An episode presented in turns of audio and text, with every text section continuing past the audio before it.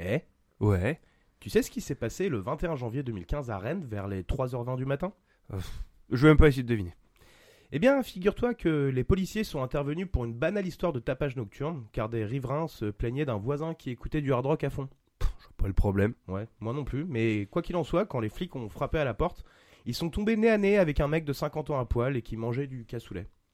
L'homme n'opposait aucune résistance et n'était d'ailleurs pas alcoolisé.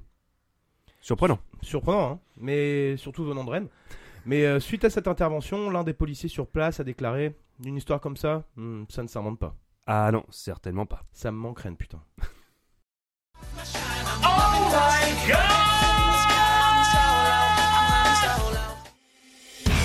Pas mal, non C'est français. J'ai pas fait 5 bornes pour venir dans ta grotte remplir un formulaire. Vous pouvez ajouter grosse pute si vous en avez envie. Grosse pute Reste cool. Sac à merde. Où est-ce que nous allons? Où est-ce que nous allons? Dans ton cul.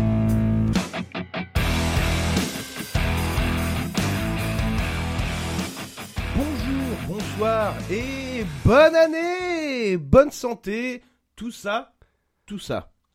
Alors, un petit paradoxe s'invite dans ce premier épisode de l'année, car c'est techniquement le dernier que nous avons enregistré ensemble en 2023. Mis à part effectivement la petite aventure euh, avec ton, ton cher frangin. Exactement.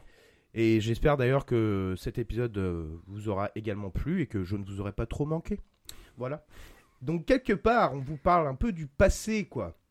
Certains diront que c'est absolument mind-bend- mind-bending, comme diraient avec un brin de mauvaise foi les fans de Nolan. Et donc, euh, comme en... Oui, c'était gratuit. Ouais, ouais, Et- ça, ça sort de nulle part. Voilà. Et donc, comme, comme en 2023, 2024 n'échappera pas à la règle, car au cas où les effluves d'alcool des fêtes euh, ingérés en masse, évidemment, vous auraient fait oublier le concept, nous sommes le podcast où on vous parle de plein de trucs sur des trucs et où on va au fond des choses. Le principe est simple, nous tirons chacun un sujet au hasard et au son de nos voix suaves et viriles, nous tentons de vous en faire savoir plus sur des sujets parfois drôles, parfois sérieux, mais toujours très intéressants. Et alors évidemment, ce podcast ne serait pas ce qu'il est sans ce vieux gars de 2023 qui est un peu comme moi, mignon, mais il n'en reste pas moins un tout petit breton. Je parle bien entendu de Goth Hello tout le monde. La bonne année mon gars Eh, bonne année mon Tu gars. tu m'as- Tu m'as manqué Ah ouais, ouais, c'était... euh, ouais, même si on y est techniquement pas encore, mais On va faire comme si on va faire comme si. Ouais, on est d'accord. Et sans transition, nous passons au premier sujet.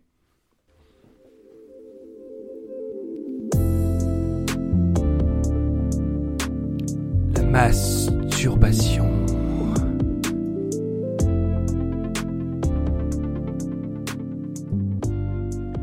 De nos jours, le sexe est partout. À l'heure des internets, il est omniprésent. D'un clic, on a accès à une infinité de contenus afin d'assouvir nos envies pressantes. Et là, bien sûr, je parle pas d'avoir envie de pisser, hein, mais bien sûr d'accomplir l'onanisme le plus pur et plus simplement une bonne branlette. Ou, tu aurais aussi pu dire, se graisser le salami. Effectivement. Même si l'ordre moral a essayé de qualifier cet acte comme étant immoral et porteur de maladie, il n'empêche que la bonne branlette n'est aujourd'hui plus un tabou. Ou tu veux peut-être dire euh, Putain. caresser la girafe Exactement, c'est tout à fait ça. Et rien qu'en France, une étude parue en 2022 fait état que 80% des Français et 64% des Françaises âgées de 18 à 34 ans la pratiquent. La bonne branlette. Hein. Bien sûr, ou euh, se polir le chinois T'en as encore beaucoup des comme ça? Ouais. Ouais. ça m'étonne pas. Mais alors, comment en est-on arrivé là?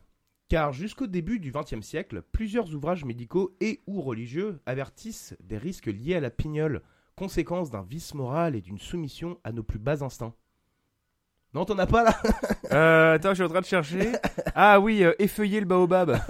Allez Et on va commencer, avant de rentrer dans le vif du sujet, par une petite question. Mon cher Goth, que faut-il retenir de cette introduction? Qu'elle est magnifique? Qu'elle est très intéressante? Qu'elle est rigolote Ou alors que je suis vraiment un branleur parce que c'est mot pour mot l'intro de mon sujet sur le sexe Oh, Oh, oh Alors selon toi Euh, non, moi je l'ai trouvée très intéressante. Et alors, c'est une bonne réponse, effectivement, mais elle est fausse. Parce que c'est que je suis vraiment un, vrai, un gros branleur, parce que c'est mot pour mot, donc, l'intro de mon sujet sur le sexe. Ah, Comme quoi, je me suis fait complètement avoir. Ah, complètement. Comme quoi, rien de tel qu'un branleur comme moi pour écrire un sujet là-dessus. hein. Ah bah, On est oui, bien sûr. Sur le fait de se battre les couilles en neige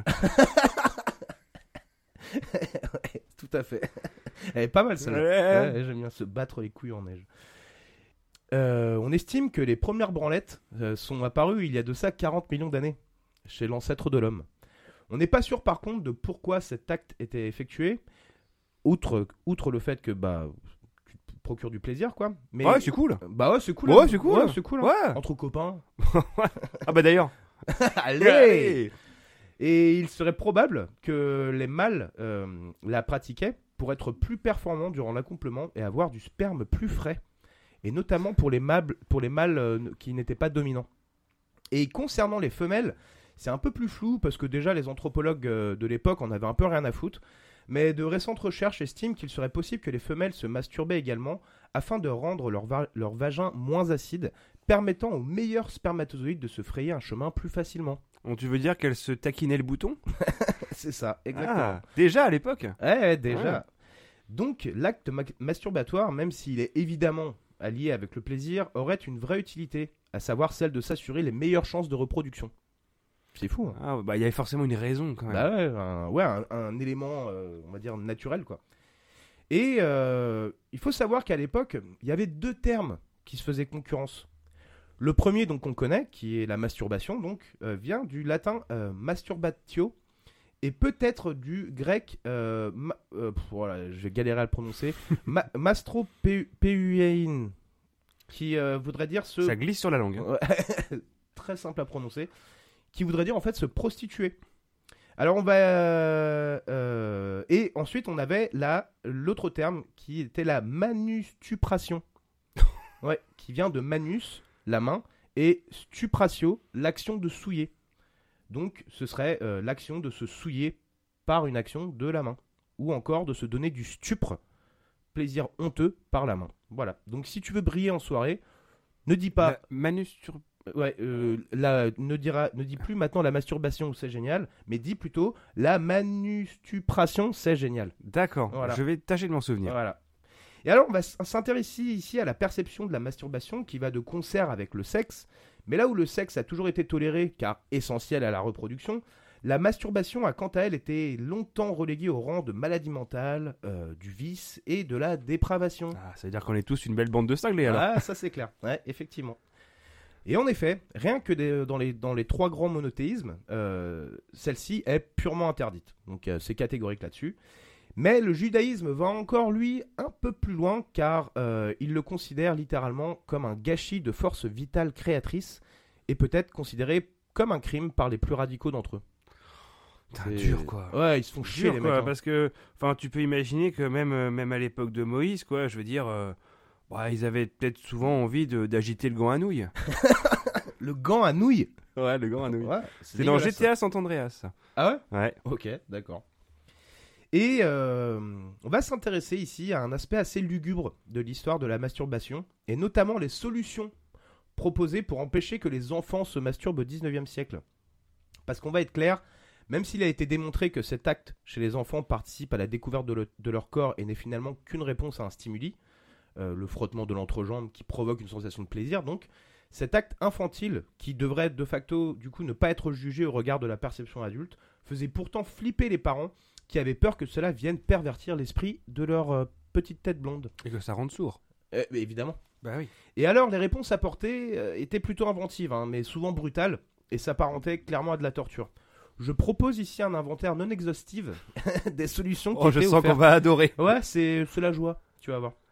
Et alors, euh, donc au 19e siècle, on préconisait par exemple aux enfants de donner euh, à leurs enfants fautifs du bromure de potassium, qui était alors administré aux personnes souffrant d'épilepsie, car on pensait à l'époque que euh, l'épilepsie était principalement provoquée par la masturbation. Pff, Va savoir. oui, mais- bien sûr, ouais. ouais. Mais à l'époque, ils tâtonnaient un peu. Hein. Ouais, un peu léger. Hein. Et les effets secondaires donc de, le- du fait d'ingérer du, pro- du bromure de potassium, euh, perte d'appétit, léthargie, voire dépression. Donc euh, c'est très bien, donner Super. ça à des gamins, c'est parfait quoi. Et si, ce, et si cela... euh, et de plus donc, pardon, il était conseillé de laver les organes génitaux des enfants avec du vinaigre. Oh, Ouais, ça c'est- ça, c'est vraiment extrême quand même. on est d'accord. Et si cela ne réglait pas le problème, il fallait alors fouetter le gamin. Ah, C'était très important de, de fouetter le gamin. Et en dernier recours, et si toutes les tentatives précédentes avaient échoué, il fallait alors attacher les mains et les pieds de l'enfant euh, pendant qu'il dormait. Ah, C'est c'est beau, hein Ah ouais, c'est bien, ouais. C'est- Bah, la version moderne, à l'époque? tu peux leur, tu leur enroules les mains avec du duct tape. Un truc super cruel. Ouais, c'est clair. Mais alors, attends, ça s'arrête pas là. hein.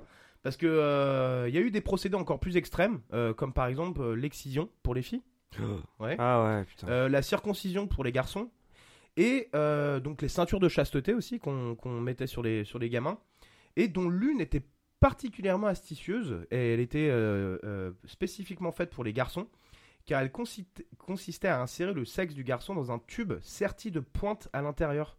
Je l'ai déjà vu ça. Ouais. J'ai Et déjà donc, vu une du image coup, de ça. Si le gamin avait une érection, bah, Oh. euh, du coup, ça provoquait des douleurs extrêmes.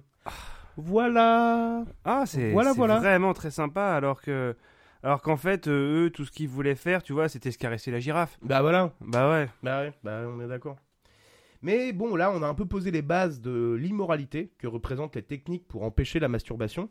Mais maintenant, j'ai envie de vous parler d'un truc un peu plus, euh, toujours sur le thème de la masturbation, évidemment, mais de- de- d'un truc un peu plus léger, notamment des représentations dans l'art, parce que c'est toujours rigolo. Ah oui. Et euh, plus particulièrement pour moi, un, arti- un artiste qui est cher à mon, à mon cœur. Donc je vais vous parler. Donc euh, on passe ici à la révolution sexuelle des années 60, donc qui a vu une pratique, euh, euh, une démocratisation des pratiques sexuelles et surtout une libéralisation du discours sur le sexe.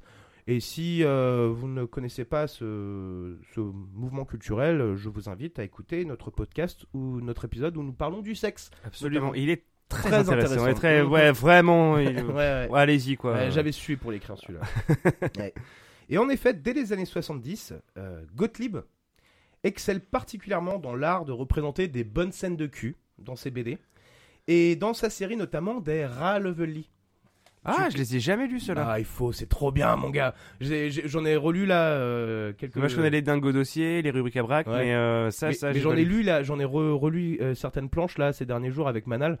Et euh, eh, franchement, c'est limite quoi. C'est limite, ça serait trop censuré aujourd'hui quoi. Parce que franchement, bah, vas-y, hein, euh, tu peux trouver des scans hein, sur internet. euh. Et euh, donc, ouais, donc la série des Ralevely, euh, notamment, où là c'était open bar, mon gars. Donc, dans l'histoire courte intitulée Au petit bois charmant, quand on y va, on est à l'aise, on, on suit les aventures d'un fonctionnaire qui s'assoupit et qui se retrouve au cœur d'un bois magique où ils sont réunis des personnages de contes. Euh, D'ailleurs, les premiers qu'il rencontre sont le petit Pousset et ses frères qui, alors tout tristes de s'être perdus, décident de joyeusement se pignoler.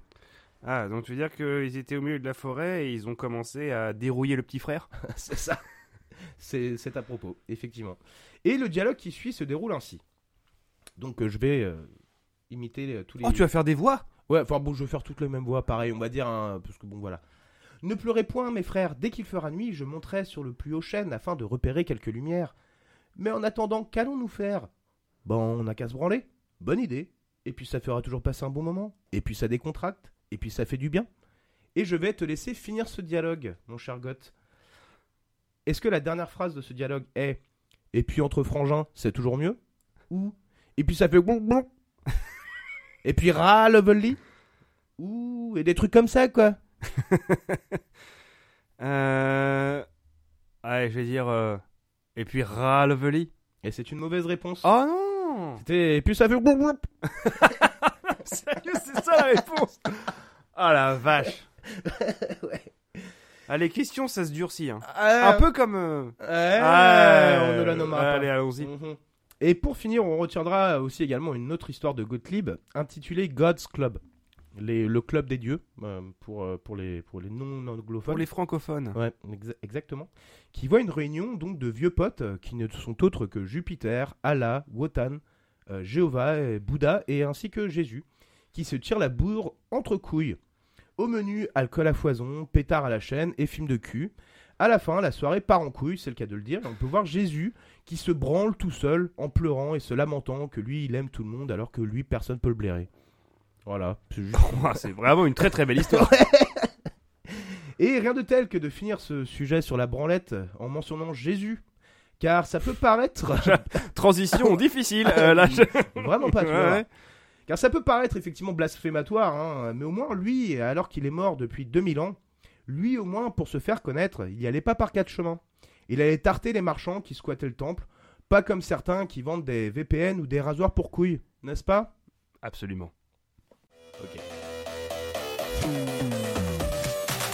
Les influenceurs, c'est ceux qui influencent.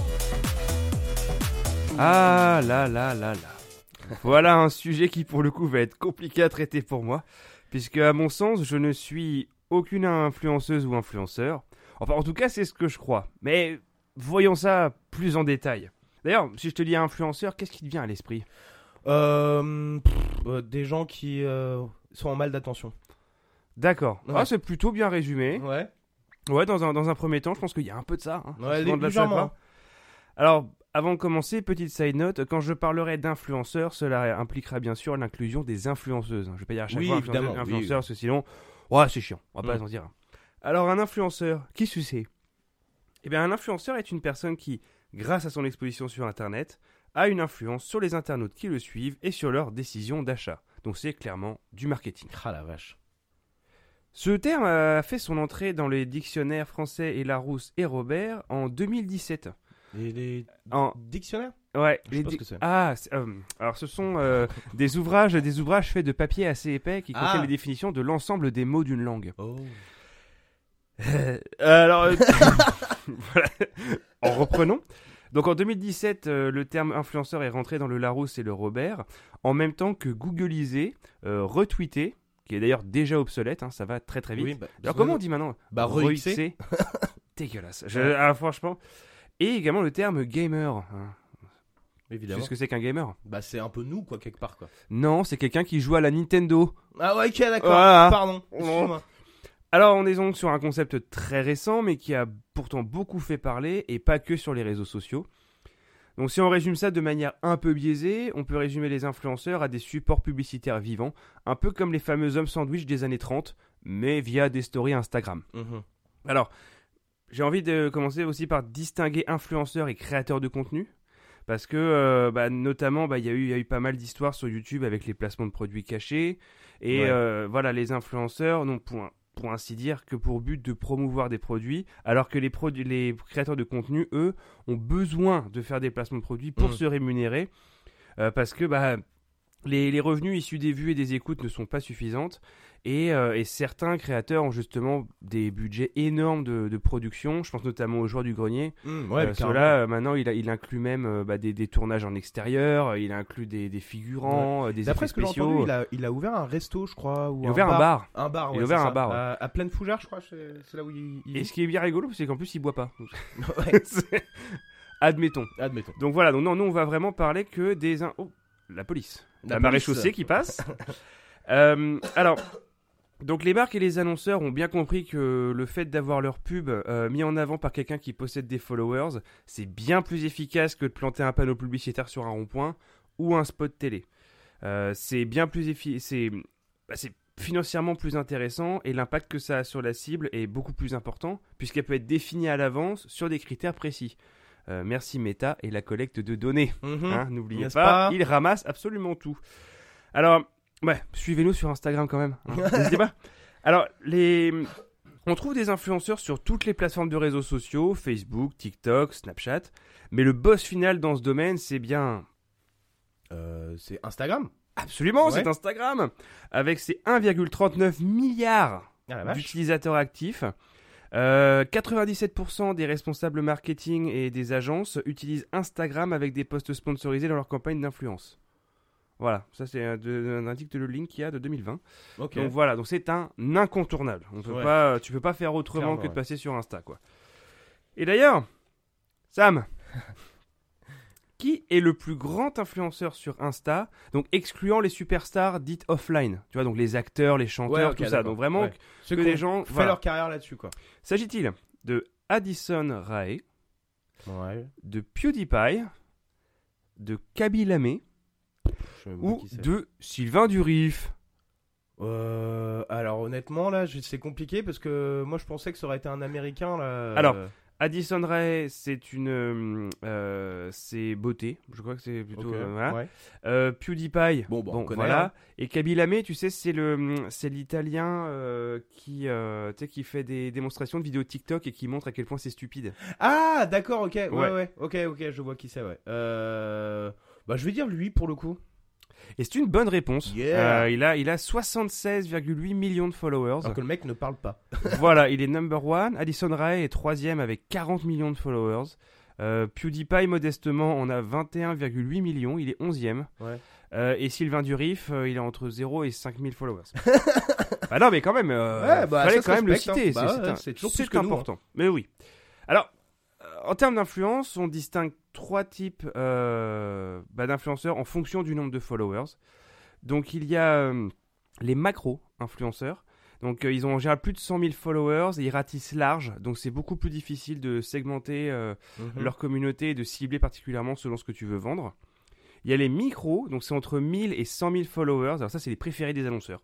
Euh, parce qu'ils entretiennent une collaboration plus étroite avec leur communauté. Ah. Et ils génèrent beaucoup d'interactions et donc d'engagement. Donc euh, c'est pour ça. Et en général, ils ont une expertise dans un domaine. Donc ça les rend beaucoup plus crédibles et ça leur permet de gagner la confiance des consommateurs. Mhm. Ils ne veulent que votre bien. C'est insidieux, hein. Ouais. Et ensuite, il y a les nano-influenceurs. Donc c'est là, on est entre, euh, entre 100 et 10 000 followers. Ils sont considérés comme plus authentiques et peu coûteux, car ils ne nécessitent pas forcément une rémunération. Tu Un leur envoies un- truc gratuit, ils en nous, font la promo. Un peu comme nous. Ouais. Nous, on prend tout. Hein, on- hein, envoyez, envoyez-nous des trucs. On en parlera avec une verve incroyable. Absolument. Et d'ailleurs, euh, une étude du Monde de 2022 révèle le tarif moyen d'un post Instagram selon le nombre de followers d'un influenceur. Et alors Sam, Mhm. Pour un macro-influenceur qui a donc entre 100 000 et 3 millions de followers, combien cela coûte-t-il à l'annonceur? Ok. Entre 1800 et 5000 euros. Entre 5000 et 25 000 euros. Entre 2500 et 50 000 euros. Ou rien du tout, c'est pour leur communauté. Évidemment. Mais non, ce ne sera sûrement pas gratuit. Euh, je dirais euh, euh, 2500 et 50 000 euros. Et l'autre, tu m'as dit 5 000 et 10 000. 5 000 et 25 000. Je vais prendre ça. Et c'est une bonne réponse. Yeah Eh, ça rapporte quand même. Et là, je te dis, ça c'est le prix pour un post Instagram. C'est- tout. Fais... Donc en gros, qu'un influenceur euh, fasse la promotion d'un produit, c'est ça? Mhm. C'est lui, euh, lui l'influenceur, il palpe euh, potentiellement cette, cette tranche de... Sur la base juste d'un post Instagram euh, Putain, avec fait. des règles définies, ouais.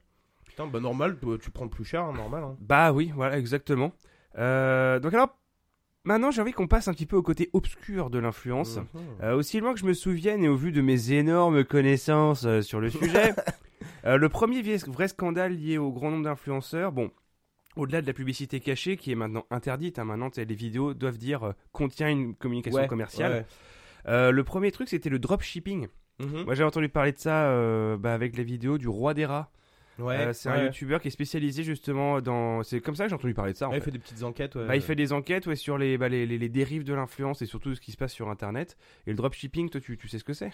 Euh, bah, d'après ce que j'ai compris, en gros, c'est que euh, donc t'as pas de magasin toi-même, t'as juste une plateforme de e-commerce en gros, Ouais. enfin de commerce en ligne, et, euh, et en gros, toi t'es juste l'intermédiaire, t'es juste la passerelle entre l'acheteur, enfin le client et, euh, Et bah, un l'entrepôt. fournisseur. Et un fournisseur. Ouais, le voilà. fournisseur, voilà. et donc Ouais. souvent c'est des produits chinois de très mauvaise qualité et il y en avait beaucoup qui se gênaient pas pour euh, bah, pour mettre en avant des produits comme quoi euh, je sais pas moi des montres trucs comme ça Ouais. genre ouais c'est pareil que les montres de luxe euh, sauf que je la vends 15 balles bah Ouais. mais si tu la vends 15 balles c'est qu'il y a une raison et le problème c'est que comme c'est du dropshipping donc toi tu admettons tu suis un mec tu commandes la montre tu reçois un truc tout pourrave qui ça se trouve ne marche même pas mais tu peux te plaindre à personne parce que lui décline toute responsabilité lui il en a fait que la promotion il le produit pas Bah et euh, et en gros, ça, ça a déclenché pas mal de, bah, de, de backlash sur pas mal de pas mal d'influenceurs Ah bah c'est ça, le problème, c'est les sources d'approvisionnement, parce que après en soi, je veux dire. euh, T'as envie de te faire un petit bif, euh, tu sais, sur le côté, en plus de ton travail. Je veux dire, pourquoi pas, sur le principe, quoi. Mais c'est vrai que bon. Mais là, c'est passablement malhonnête, quoi, parce que tu vends Bah ouais. vraiment des produits de très mauvaise qualité, mais tu les présentes pas du tout en tant que Ouais. tels. Bah après ça dépend, oui. Alors c'est sûr que par contre si c'est des produits achetés, euh, sur qui, Wish ou ouais, c'est ça, voilà, exactement ça. Là, hein. par contre, non, ça c'est minable. Mais euh, bon, après, je sais pas. Je pense que doit, doit, doit sûrement y avoir des, des dropshippers qui, qui vendent des produits de. Alors ça a dû arriver Ouais. évidemment, mais bon, tu sais, c'est un peu l'arbre qui cache la forêt. on, Mhm, on parle ouais, toujours de, ouais, tu vois, de ce qui fait un petit peu cringy, ce qui fait un petit peu rager, tu vois. Et dans le truc qui fait rager, d'ailleurs, est-ce que je- tu as déjà entendu parler de euh, de quelqu'un qui a vendu l'eau de son bain? Ah, ça me parle, ça, effectivement. Eh bien oui, en mars 2022, une influenceuse française a vendu l'eau de son bain. Euh, donc, je la cite. J'ai décidé de commercialiser l'eau de mon bain car je suis une adepte des bains de minuit. Admettons. Euh, Ouais. j'a- J'adore me faire du bien dans le bain. Ah, peut-être que Ah peut-être qu'elle se caresse le bouton. On ne sait pas. Et du coup, là, ce que vous trouvez dans ce bocal, c'est l'eau de mon merveilleux bain. Voilà. Alors, ça a effectivement intérêt à être merveilleux parce que là, on est quand même à 1500 euros le flacon. Ah la vache Et j'ai lu en plus que, a priori, étant donné que. Enfin, euh, j'avais lu un texte d'un avocat qui expliquait que c'était illégal de vendre l'eau de son bain. En fait. Ah bon? Ouais, ouais, je. Ah, j'aurais peut-être dû creuser, creuser là-dessus, mais a priori, c'était bien illégal. Ok. Et euh, bon, bref, il y a eu un backlash C'est lié à énorme. quoi? À la, Aux bactéries Je dans- pense que ça doit être ça, ouais. Ouais, techniquement, ouais. euh, bah, c'est pas très hygiénique, quoi. Bah, je sais pas, pourtant, il y, a des... y en a qui vendent leurs culottes sales ou des trucs comme ça. ça- c'est vrai. Et ça, c'est. Je pense pas que ce. Enfin, bah, je sais pas, je me suis jamais intéressé à ça Ça, personnellement. c'est- ouais, bah, apparemment, ça, ça passe. Mais Ouais. l'eau du bain, non Non, ah non Ça, non, ça, on ah fait pas. non, non. Alors, il y a aussi euh, une influenceuse qui vendait ses paix. Alors, en, en janvier 2022, une influenceuse américaine qui mange une, euh, qui mange une, une bonne quantité d'aliments qui lui donnent des gaz s'occupe ensuite de, d'enfermer ses paix dans des bocaux. Alors, pour la petite touche glamour, elle ajoute des pétales de fleurs au fond du bocal. De son propre aveu, elle pense que ça aide à garder l'odeur. Euh, son régime était principalement à base de muffins et d'œufs durs. Euh, une alimentation Oh loin d'être saine et équilibrée qui lui a provoqué des douleurs d'estomac au point de l'empêcher de respirer et qui l'a emmené aux urgences. Ah putain, quoi. Alors la petite blague, euh, au final, elle a duré qu'une semaine. Elle a pu faire ça que pendant une semaine. Et ça lui aura quand même rapporté euh, 45 000 dollars. 500 dollars le bocal de paix. Putain, je suis. En fait, je suis potentiellement riche moi-même. Euh, pff, elle est des milliardaires. on est- Euh, euh, putain, la vache. Bah tu vois les beaux Covid là Ah On va ah, s'y ah, mettre tout de pour suite. ça, je me posais Ouais. la question. Ah bah, ok, il faut, ok, il faut ok. bien qu'on finance tout notre équipement dernier cri. hein. Bah ouais, c'est clair. Mais putain, quoi. il y en a qui ont des idées quand même. Hein. Ah c'est... ouais. Ah, c'est. Ah ouais, ouais, ça, y est, ils ont des idées sur tout et surtout des idées. ouais. Alors, dans le genre euh, un petit peu étrange également, euh, Aitana Lopez est une influence barcelonaise de 25 ans qui comptabilise près de 160 000 abonnés. Jusque-là, rien de spécial. Mais elle a une petite particularité. Alors, Sam, Mhm. qu'a-t-elle de spécial? Elle n'a ni bras ni jambes. C'est une intelligence artificielle. C'est un concombre de mer. Ou elle est contrôlée par Minus et Cortex. Ah. Alors. Bon, évidemment, j'hésite entre le- la première et la deuxième réponse. Euh, euh, allez, on va dire que c'est une IA. Et c'est une bonne réponse, Putain, effectivement. yes. Alors son créateur, Ruben Cruz, explique Nous l'avons fait pour pouvoir mieux vivre et ne pas dépendre d'autres personnes qui ont un ego, qui ont des manies ou qui veulent simplement gagner beaucoup d'argent en posant. C'est vrai, les êtres humains, c'est chiant, j'avoue. c'est- Honnêtement, c'est. Oh, on n'aime pas ça. Ah non, c'est- pénible. Ouais. C'est vraiment pénible.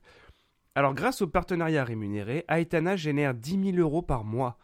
Euh, la mannequin virtuelle est aussi inscrite sur les signes FanVu, concurrents de Mime et OnlyFans qui Mhm. propose des contenus exclusifs aux abonnés. Wink wink. Ouais. Oh, des gros tétons. Alors. Alors, J'arrive. Ok, vas-y, ouais. on est arrivé à la Ignore-moi. fin de l'enregistrement. hein. Alors, j'arrive à la fin de l'enregistrement et donc à la fin également de mon sujet. Euh, mais avant de vous laisser partir, parlons un petit peu juridique, puisque euh, la loi du 9 juin 2023, aussi le- appelée loi de la porte Vogetta, a été adoptée à l'unanimité par l'Assemblée nationale en première lecture et validée par le Sénat le 9 mai 2023. Dans les grandes lignes, euh, la loi prévoit une définition de l'influenceur. Donc la loi dit il s'agit des personnes qui, contre rémunération ou avantage en nature, mobilisent leur notoriété auprès de leur audience pour communiquer. C'est vachement bien dit, je trouve. Euh, ah non, mais là, la loi, hein, la loi, mon gars. Ça palpe. Euh, les influenceurs résidant à l'étranger hors Europe, comme par exemple à Dubaï, euh, devront désigner un représentant légal dans l'Union européenne et souscrire à une assurance civile également dans l'Union européenne, dès l'instant qu'ils visent un public en France. En gros, c'est que si, euh, si la personne est, euh, est influenceur et du coup bah, réside à l'étranger, eh bah, si euh, elle mène des activités illégales ou quoi que ce soit, eh bah, hop, euh, il y aura quand même une entité vers laquelle se retourner qui est basée en France. Ok, mais bon, c'est- aussi pour des raisons bah, fiscales, du coup, j'imagine. Ouais, il y a un peu de ça, je pense. Ouais, bah évidemment, Ouais. c'est pour ramener le fric aussi, ça c'est clair. Alors, des mesures spécifiques viennent protéger les enfants influenceurs. Euh, leurs parents devront signer leur contrat avec les annonceurs et consigner une part de leurs revenus. Donc, ils Ok. pourront pas toucher l'intégralité. Il y aura forcément une partie qui, doit, qui devra être bloquée jusqu'à leur majorité. Alors ça, je suis, je suis assez d'accord, même si euh, c'est potentiellement aussi dangereux, parce que je pense qu'il n'y a pas que des parents bien intentionnés. Oui, parce qu'il n'y a pas que la tunasse, il y a des dégâts psychologiques aussi. Ouais, voilà. Donc, euh, bon, pff, voilà, ça, c'est- limite, ça, c'est un sujet à part encore. Ouais, hein. ouais, les clair, enfants influenceurs, c'est bon, ça fait froid dans le dos. Euh, donc, la loi également interdit les publicités faisant la promotion de la chirurgie esthétique. De produits financiers, notamment concernant les crypto-monnaies, de l'abstention thérapeutique. Donc en gros les euh, les médecines alternatives qui sont euh, tu vois genre Ah, ouais. manger de l'air genre de choses. Euh, des sachets de nicotine donc souvent pour les pour les vapoteuses également. Ouais. Euh, des abonnements à des conseils ou des pronostics sportifs. Voilà, ok, donc des ça. paris sportifs. Quoi, en Paris gros, quoi. sportif, Ouais. voilà, c'est ça. Et donc, euh, évidemment, ça aussi, bah, euh, bah, l'alcool, le, le- Les le armes à feu, tout ça, j'imagine. les armes à feu, voilà, on va éviter, quoi. Et également, donc, ça prévoit une limitation du dropshipping, bah, en fait, dans le sens où les influenceurs seront responsables vis-à-vis des acheteurs. Ah, C'est-à-dire d'accord. qu'en cas de dropshipping, si jamais t'as une merde, en faut, faut qu'ils assurent le service client eux-mêmes. Donc là, c'est une autre histoire. Bah ça c'est très bien par contre. Ah, mais bien sûr. Ah, Mm. mais... Donc, euh, en conclusion, euh, les influenceurs font partie du paysage de nos réseaux sociaux, mais n'oubliez pas que derrière leurs followers, ils sont comme vous et moi, alors restez quand même bienveillants. Et pour les placements de produits, soyons honnêtes, NordVPN, RhinoShield, Displate, si vous avez besoin, hein. Eh, on n'a pas moins la dalle que les autres, hein. Faut bien l'admettre, hein, mon gars. Nous voilà dans le vrac de l'émission, donc la séquence où on évoque les aspects de nos sujets qu'on n'a pas forcément développés, euh, soit par manque de temps, soit parce que c'est trop hors sujet. Alors toi, du coup, de quoi n'as-tu pas parlé? Bah juste rapidement, juste une chose en fait, parce que j'ai cherché les, les techniques de masturbation. Ah, ça, ça m'intéresse. Ouais, mais bon le truc c'est qu'en fait il y en a pas vraiment parce que bah c'est assez. Faut frotter. Bah c'est frotté quoi. voilà, non mais c'est ça ouais. en plus. hein. Euh, seulement, euh, il y, a, euh, il y a eu un cas que, que j'ai trouvé assez intéressant, c'est l'anthropologue Hortense euh, Powdermaker euh, qui l'avait euh, constaté euh, quand euh, elle avait rendu visite à un village, dans, de, le- au village de Lessu en Nouvelle-Irlande. Donc c'est une île en Nouvelle-Calédonie. Euh, Nouvelle-Irlande? Ouais, Ah, ouais. Ça, je. Ouais. Et euh, elle avait constaté que. Donc c'est que là, on est sur la vieille Irlande. Bah a priori ouais. D'accord. Ouais, ouais, ouais, Très intéressant. Mhm, évidemment, exactement. Et euh, il a- elle avait constaté que les femmes euh, de ce village, donc de Lessu, pour se masturber, elles avaient une technique assez s- particulière parce qu'en fait, elles s'asseyaient, euh, elles pliaient leurs jambes et en fait, elles, elles a- elles- elles posaient leur euh, vagin, du coup, sur euh, leurs talons. Tu vois, ah, elles d'accord. s'accroupissaient Ouais, ouais. et en fait, elles s'asseyaient sur leurs talons Mhm. et en fait, elles se frottaient sur leurs talons. Ingénieux Euh, Assez Astu- ingénieux parce que j'irais même jusqu'à dire astucieux. Parce que en fait, l'idée était de de pas euh, utiliser ses mains pour se masturber, Bien car sûr. considéré comme étant, euh, tu vois, dégradant ou voilà. Mais voilà, je juste trouvé ça comme euh, petite info, euh, comme petite trivia quoi. Donc tu veux dire que du coup elles se donc elles se mettaient sur euh, sur leurs talons pour se défriser la chicorée. ah oui parce que du coup parce que moi j'ai préparé quand même pas mal de, de métaphores que j'ai pas pu toutes les placer parce que sinon euh, t'aurais pas pu parler du tout. Euh, donc par exemple pour les hommes Mhm. au Québec on peut dire se crosser Ah oui, ouais. ou, ou se pogner le bas. Se poigner le bas? Se pogner le bas. Ok. Ouais. Euh, donc pour les femmes, on a bien sûr dit se taquiner le bouton, lire le braille. ouais, ouais, ouais. Euh, faire glisser l'archet entre les cordes. Ok. Euh, faire fondre la dragée. Ok. Et mon préféré, faire sourire le lutin. Oh, Euh, alors du coup, ah, dans, dans, dans, dans le vrac, euh, moi je voulais re- bah, notamment par exemple recommander euh, une, une chaîne YouTube qui s'appelle Funky Frog Bait. Euh, c'est une jeune femme en fait qui fait des euh, justement elle fait des un peu comme Auguste the Duck qui fait des analyses comme ça elle, elle- elle prend des, euh, des vidéos surtout issues de Instagram et TikTok et tout Ouais. et soit c'est très très cringe soit c'est des trucs que tu n'aurais jamais idée d'aller chercher quoi Mhm. et, euh, et elle, elle fait aussi de très très bonnes analyses, comme notamment le fait, bah, des fois, tu as des, euh, tu vas avoir des, des communautés en fait d'influenceurs qui vont se déchaîner sur une personne qui est au, deux- au deuxième plan. Donc notamment par exemple, tu avais une influenceuse qui se filmait en fait dans un restaurant et qui dansait devant son plat. Ok, admettons ça parce que c'est ce qu'ils font. Et, euh, et en fait, au, au deuxième plan, tu voyais euh, une femme sur une autre table et qui se retournait, qui genre, qu'est-ce qu'elle fait? Ouais, Qu'est-ce qui la qu'elle jugeait, quoi. Exactement. Mais tant bien même qu'en fait, cette influenceuse a repris la réaction de cette femme et l'a repartagée. Et genre, et regardez-la, regardez-la, tu vois. Et elle la mettre devant, devant des millions de personnes alors qu'elle ne demandait rien. Ah, Elle était clair. juste là, Bah ouais, ouais. Et elle a juste réagi naturellement, genre, mais que fait cette personne qui danse devant ses pancakes, tu vois?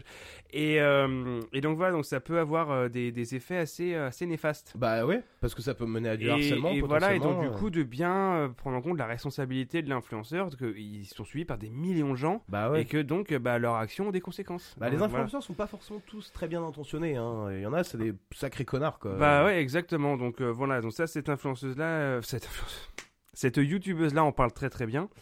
Euh, alors l'influence, c'est quand même un domaine où les femmes sont mieux payées que les hommes. Ok. faut quand même le souligner. Euh, je peux recommander également le film Influencer. Ok. C'est un, c'est un thriller en fait où une, une influenceuse, euh, il lui arrive des choses pas bien sur une, sur une île, une île paradisiaque. Ah, ça me parle. Ah, je le recommande, il est Ouais. très très bien. Ouais, il est très très Ouais. très très bien. Euh, également le documentaire euh, Arte, influenceuse, un métier de rêve. Mhm. Excellent documentaire qui démontre euh, vraiment qu'est-ce que c'est que quand tu es une influenceuse souvent suivie par des millions de gens, c'est quoi la vie derrière quoi? Ouais. Tu sais, l'obligation d'être de bonne humeur tout le temps, Mhm. l'obligation de poster tout le temps, de révéler des aspects de ta vie privée alors que tu t'en rends même plus compte. Voilà. Ouais. Et donc ce documentaire est très intéressant. Et pour terminer, euh, la chanson Overnight Sensation d'Accept, euh, groupe de heavy metal allemand. Euh, chanson extrêmement bien écrite en fait, qui démontre bien l'absurdité en fait d'un besoin d'arriver tout de suite à être suivi par des millions de personnes alors que quand bien même tu n'as probablement aucun talent. Alors oui, effectivement. Voilà, donc Et- c'est... ouais. Et alors moi, par rapport aux, influenceurs, il y a un truc moi que, que je trouve, enfin une contrepartie que je trouve plutôt cool, c'est que euh, le problème avec les influenceurs, c'est qu'il y en a beaucoup qui se servent de leur euh, influence du coup pour raconter tout un tas de conneries Ouais. et relayer des, notamment des trucs conspirationnistes ou Tu veux dire des fake news. des fake news. Et ce que j'aime beaucoup du coup, c'est que le contre-pied de ça, c'est que maintenant tu as des influenceurs qui se servent du coup de leur notoriété pour faire du debunk. Parce que du coup, tu peux avoir des, je sais pas, des, des profs d'histoire, par exemple, ou euh, tu sais, t'en as un, t'as un français Ah non mais bien sûr, mais, est, mais euh, qui est oui. prof d'histoire et qui se sert justement de, bah, de son exposition pour en fait, euh, quand je sais pas, Maître Gims, euh, il dit des conneries euh, sur je sais pas quoi, et bah lui il est là et bah non en fait pas du tout, et lui il explique, tu vois, avec des des des, frais- c'est un petit peu comme euh, le, le yin et le yang, il y a toujours l'un et Ouais. l'autre. Mais du Et coup, c'est c'est la euh, contrepartie parce que avant, t'as. Et on en parle moins parce qu'il faut moins parler d'eux en fait, ceux qui Bah sont oui, vertueux et qui... Bah oui, forcément. Bah déjà, c'est souvent des gens qui travaillent en fait à côté, qui Voilà. eux ont un vrai métier. Oh, ça, oh, ça, c'est vilain. Bah non, mais c'est vrai. Euh, voilà. Euh, et euh, voilà, donc un petit, une petite dédicace à ces gens-là qui font, qui font le taf, quoi, honnêtement, pour, pour essayer de, de rendre des gens moins cons. Eh ben merci et big up à vous. Ouais. Eh bien voilà, merci d'avoir passé cette petite heure avec nous. Nous espérons que vous avez passé un bon moment et appris des tas de petites choses, comme à l'époque sur Adibou, mais en plus rigolo. Et bien sûr, on vous revient avec une nouvelle émission très intéressante dans deux semaines. D'ici là, abonnez-vous sur votre plateforme où vous écoutez vos podcasts et mettez-nous donc 5 étoiles, tiens, on mérite pas moins. Ouais, et surtout, rendez-vous sur euh, Instagram pour vous mettre au courant de nos prochaines sorties. Allez, encore bonne année et Bonne année, bonne santé